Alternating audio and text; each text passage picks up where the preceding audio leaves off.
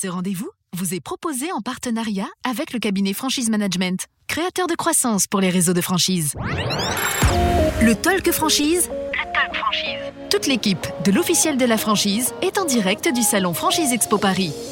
C'est le MAG, dernier euh, MAG pour euh, ce salon et m'a rejoint à ce micro Camille Boulade, journaliste pour le magazine L'officiel de la franchise. Bonsoir. Bonsoir. Pour cette dernière euh, journée également sur le plateau Florian Lavenu, directeur de l'officiel de la franchise. Bonsoir Florian. Bonsoir Florent. Et puis également Sylvie Gaudy, directrice générale du salon. Bonsoir. Bonsoir. Un petit mot pour commencer avec vous Sylvie, comment s'est passé ce salon? On arrive sur la fin du, du salon, fin de ces quatre jours trop vite. Oui, j'imagine. on l'a tellement attendu que 4 jours, ça passe euh, à une vitesse. J'ai encore pas vu tous les gens que je voulais voir. Je, donc euh, je vais pouvoir me rattraper hein, euh, dès le prochain. Mais, mais je suis tellement contente d'avoir vécu ces 4 jours avec vous que voilà, je, je suis même triste de devoir partir ce soir de la porte de Versailles. Quelles sont les premières tendances qui s'affirment, même si on est trop tôt pour parler de chiffres Est-ce que vous êtes plutôt euh, satisfaite de la fréquentation? Oui, enfin, plus, qu'un chiffre, je pense que ce qu'il faut retenir, c'est ce que nous disent les clients que l'on a rencontrés euh, sur les stands. Et oui, certainement, on aura un tassement de la fréquentation, mais à la limite, est-ce que c'est le plus important euh, d'annoncer un chiffre? C'est plus les contacts qui auront été faits sur les stands et comment les clients derrière vont pouvoir les travailler en vue soit de convertir des ouvertures, voire même développer leur business pour d'autres. On a euh, déjà euh, les dates hein, pour le, prochain salon. Ça y est, on est dans la perspective du 20 au 23 mars. Et oui, donc euh, on ne s'est pas vu pendant deux ans, mais là on va se voir dans six mois. Merci le Covid. donc oui, six mois, ça peut sembler court, mais j'ai une bonne nouvelle pour tous nos exposants. On reste dans ce hall. D'accord. Hein, on a mis en place aussi une grille financière et tarifaire pour eux très alléchante pour les remercier déjà de nous avoir suivis euh, sur cette édition euh, de septembre et puis pour repartir avec nous euh, pour mars. Et puis on a déjà des nouveaux qui se présentent pour être là. Donc on aura à mars prochain très actif et avec plein de nouveautés encore sur Franchise Expo. Florian Lavenu, vous en ce qui concerne eh bien, ces quatre jours, comment vous avez vécu ça avec vos équipes? Alors, un bonheur total Je crois qu'on on était tous très contents de se retrouver physiquement.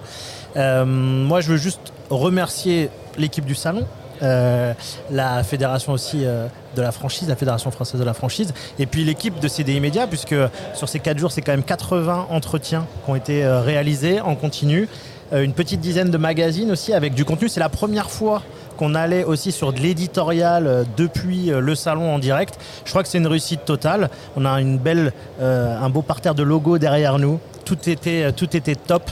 donc on est, on est très très satisfait. Je vous remercie donc au micro, je remercie l'équipe et, tous ceux qui ont participé à, à, ce super projet. On reviendra dans six mois avec euh, d'autres choses, d'autres nouveautés. Donc euh, très très très satisfait. Merci. Et cette année, c'était donc euh, l'inauguration de ce studio eh radio et vidéo que vous avez pu retrouver tout au long de ce salon. Une nouvelle fois, merci hein, Sylvie Gaudy, directrice générale du, salon. Merci de nous avoir accueillis.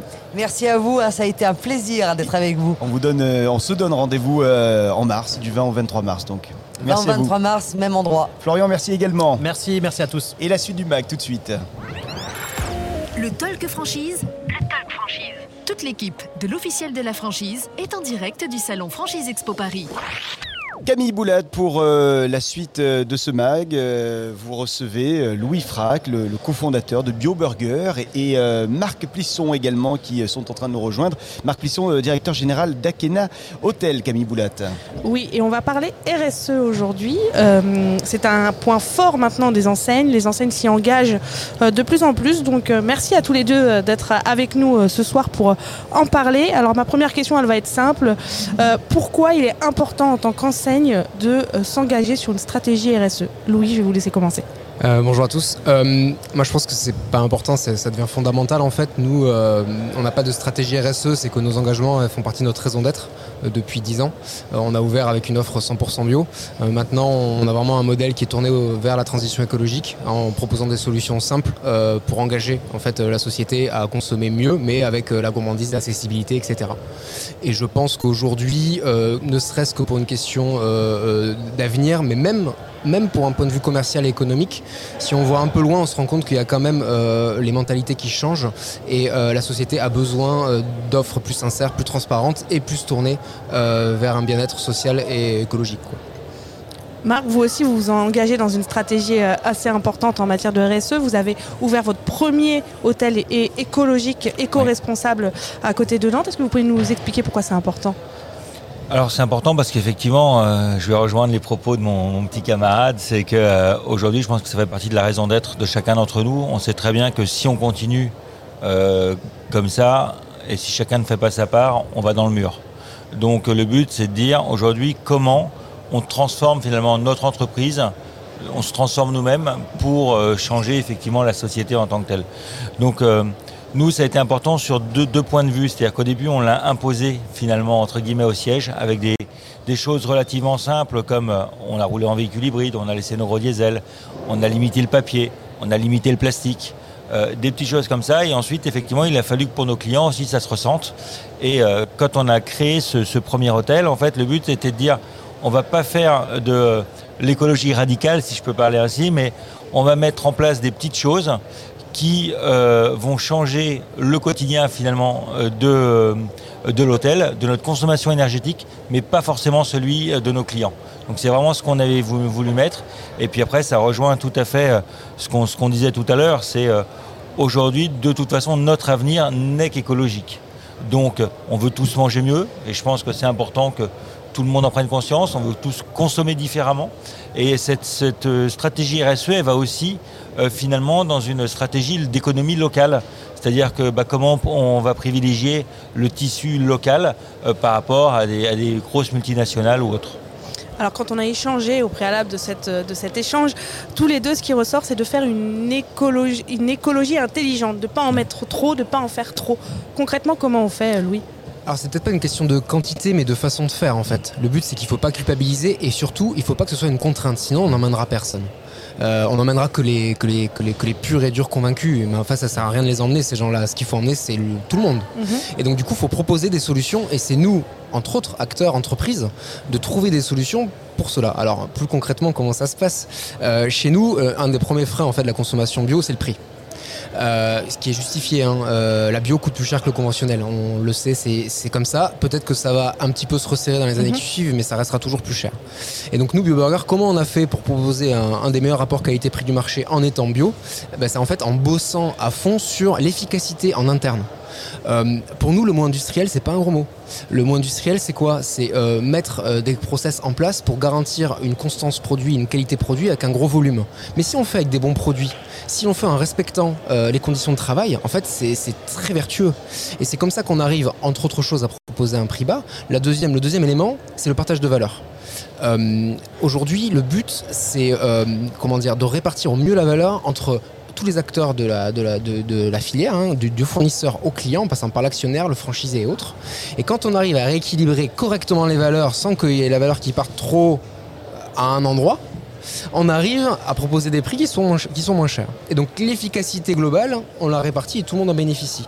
Donc nous, c'est les leviers qu'on attire aujourd'hui euh, sur, sur ce frein-là. Après, on peut en parler d'autres, hein, mais j'ai pris cet exemple. Vous avez la même philosophie chez, chez Akena. Euh, je me souviens lors de notre échange, vous, vous disiez euh, je préfère faire appel à la petite entreprise au pied de mon hôtel, même si ça me coûte plus cher. Pourquoi c'est si essentiel? Parce que on fait tous partie d'un collectif en fait, et qu'à un moment, euh, c'est un peu une chaîne qui doit, qui doit se tenir. On l'a bien vu euh, au niveau du, confinement, on va revenir aux, choses désagréables, mais quand on est entré dans le premier confinement, on s'est dit tous, on va consommer différemment. Fini H&M, fini, alors je suis désolé, je cite H&M, mais fini McDo, fini ceci, fini ça. Et finalement, la première chose, quand le premier McDo a réouvert, je sais plus, dans le 60, mhm. on avait 25 km de bouchons. Donc le but, c'était de dire, OK, on a compris finalement qu'il fallait changer quelque chose. Euh, et puis, ben, si c'était euh, finalement le moment de le mettre en application. On a la chance d'être une petite chaîne, alors parfois ça nous énerve hein, par rapport au gros, mais euh, on a la chance d'être une petite chaîne, on a les, ressorts aujourd'hui humains et économiques pour pouvoir le faire. Donc faisons-le en fait, mettons en application ces bonnes résolutions qu'on a tenté de prendre comme un premier de l'an, mais finalement qu'on a tenté de prendre pendant le confinement. Et je pense qu'en fait, chaque chef d'entreprise aujourd'hui fait partie d'une société, fait partie d'une chaîne et doit tout faire pour que son réseau local puisse vivre finalement, pour qu'il puisse faire vivre cette chaîne. Voilà. Et moi, c'est ça qui est important. C'est à dire la communauté reste très importante et nos, les entreprises qui sont autour de nous sont aussi importantes. comment on embarque les franchisés? Parce que c'est bien beau quand on est une enseigne, on peut mettre ça euh, dans nos succursales, dans les points de vente en propre. Vous me disiez, Louis, que vous avez arrêté euh, la vente de l'eau en bouteille, mmh. vous misez sur la saisonnalité des produits, quitte à, dire non au, chiffre d'affaires de certains produits en vogue. Comment on convainc les, franchisés on un avantage, c'est comme je, le disais tout à l'heure, on s'est créé comme ça, c'est notre raison d'être. Donc en fait, dès le départ, euh, dans notre recrutement de franchisés, on a pu recruter des franchisés qui partageaient cette vision. Et c'est notre principal euh, critère de sélection avec l'intitulé personnel. Du coup, on a des franchisés qui partagent la même vision. Et donc, quand on leur propose d'arrêter l'eau en bouteille, d'arrêter la vocalité, parce que sinon ça vient du Pérou alors que c'est notre best-seller, euh, de sacrifier un demi-point de marge pour faire du compostable, et eh ben en fait, ils sont OK. Et j'irai même un peu plus loin, c'est qu'ils nous challenge. L'avocat, on s'est fait challenger par notre franchisé de Bordeaux. il nous challenge là-dessus. Et, quand ils voient aussi, d'ailleurs, on a un peu craché euh, sur nos confrères McDo, mais McDo, ils se bougent. Hein. Et même McDo, on voit l'arrêt de l'eau en bouteille. Bon, il y a eu un peu une polémique, mais n'empêche que ils y vont. Et donc nous, ça nous challenge. Et si on commence à se tirer la bourse sur la transition écologique, mais c'est génial. Et donc les franchisés, c'est le deuxième point, c'est qu'il y a les convictions et il y a aussi la vision euh, économique. C'est-à-dire que si on voit un petit peu à long terme, hein, si on voit pas euh, à six mois ou à deux ans, si on voit un peu plus loin, en fait, même économiquement, c'est rentable en fait maintenant de faire ça parce qu'on emmène, parce qu'on a une offre commerciale différenciante, parce que ça convainc euh, les gens de venir chez nous. Donc en fait, tout le monde est gagnant. Il faut juste avoir un petit peu voilà, le, faut avoir envie de le faire rapidement. Il faut être, faut être costaud un petit peu euh, sur le court terme. De votre côté, Marc, l'hôtellerie n'est pas connue ni réputée pour son engagement RSE. Ça a souvent été critiqué. Comment vous, vous embarquez euh, vos porteurs de projets, les franchisés euh, dans, cette démarche? Encore une fois, je pense que c'est des, démarches de long terme. Nous, pareil, on était convaincus dès le début qu'il fallait, qu'il fallait changer. Alors, l'industrie hôtelière a changé petit à petit, que ce soit au niveau du nettoyage, quoi, des, pressings, que ce soit au niveau euh, des différents euh, de, comment des, des, produits aussi d'entretien. Mais je pense que effectivement le but c'est de dire on ne peut pas l'imposer d'un coup. Il faut le faire comprendre aux franchisés, petit à petit. Et souvent, euh, moi je fais souvent le parallèle avec mes enfants, c'est-à-dire que nous à l'école on ne parlait absolument pas d'écologie, quoi, ça n'existait pas. Aujourd'hui les enfants on les éduque euh, on leur parle écologie dès leur plus jeune âge. Et en fait, ce qu'il faut faire avec nos franchisés, c'est leur dire, OK, bah, on va transformer ça par ceci, mais voilà ce que ça peut vous apporter. Euh, voilà effectivement peut-être sacrifier un petit peu de marge, mais voilà comment on peut aussi le répercuter. Et ça, c'est très important. Et proposer euh, effectivement des produits locaux, des produits bio, moins, de, moins de solvants, moins de, moins de pressing, bah, c'est aussi quelque chose qui pour nous est relativement important. Donc le franchisé prend aussi conscience, euh, bah, l'hôtelier prend aussi conscience finalement euh, de la démarche qu'il a à faire dans cette, euh, pour aller vers cet objectif-là. Alors on ne sera jamais des zéro pollueurs, il ne faut pas non plus exagérer. Et le but, c'est pas d'être dans la radicalité, mais c'est de dire si je peux supprimer le plastique, bah, je le supprime. si je préfère mettre des... Alors avec le Covid, encore une fois, chez nous, c'était un peu compliqué, mais on enlève les petits pots de confiture en plastique, on met des, des gros pots.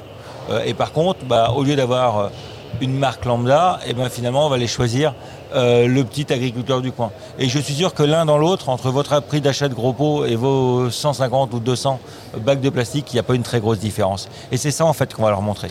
Dans des secteurs d'activité concurrentielle comme les vôtres, est-ce que c'est un élément véritablement différenciant pour capter des candidats à la franchise et également des clients? Est-ce que les clients viennent chez vous aujourd'hui pour ça ou c'est pas encore le cas? Louis? Il y a 10 ans, clairement, non. Euh, avec mon associé, parfois on était un peu déprimé parce que c'était très compliqué ce qu'on essayait de mettre en œuvre et on voyait pas forcément les fruits. Donc on l'a continué par conviction. Aujourd'hui, ça, a clairement changé et la, crise a été un accélérateur. Hein. Euh, on voit qu'il se passe vraiment quelque chose récemment. Encore une fois, ça dépasse la bio. Hein. C'est vraiment une prise de conscience. Euh, globale. Ça, c'est au niveau des clients. pour les franchisés, c'est pas que c'est un élément différenciant, c'est qu'en fait, du coup, naturellement, euh, des franchisés qui veulent donner du sens à leur, euh, aventure entrepreneuriale euh, viennent chez nous. Mais c'est ce que j'ai comme expérience pour l'instant, la petite expérience qu'on a de franchise, c'est un peu comme une évidence. Souvent, c'est nous et personne d'autre en fait, du coup. parce que parce qu'on a ces valeurs-là et que pour l'instant, effectivement, on ne retrouve pas beaucoup d'offres comme ça dans la franchise, dans le secteur de la restauration en tout cas, sur le marché. Et donc cette sincérité-là, ce sens, cette transparence, ouais, ça, ça, nous différencie, mais naturellement, si je puis dire. Voilà.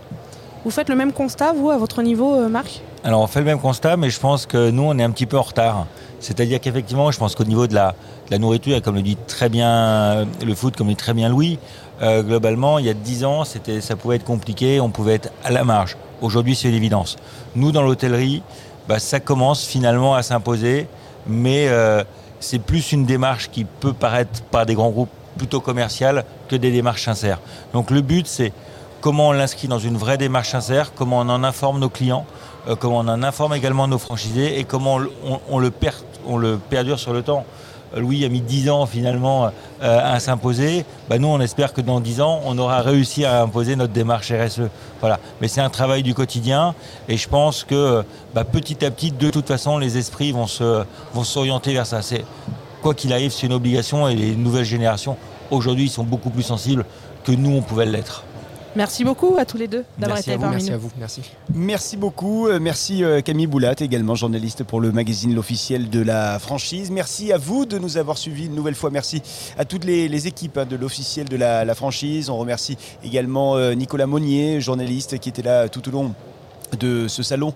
Euh, Michael Icard qui a euh, réalisé cette émission avec euh, Quentin Donval. On vous remercie de nous avoir suivis et à très vite pour de nouvelles aventures. Ce sera donc du, 20 au 23 mars pour le prochain salon de la franchise. À très vite.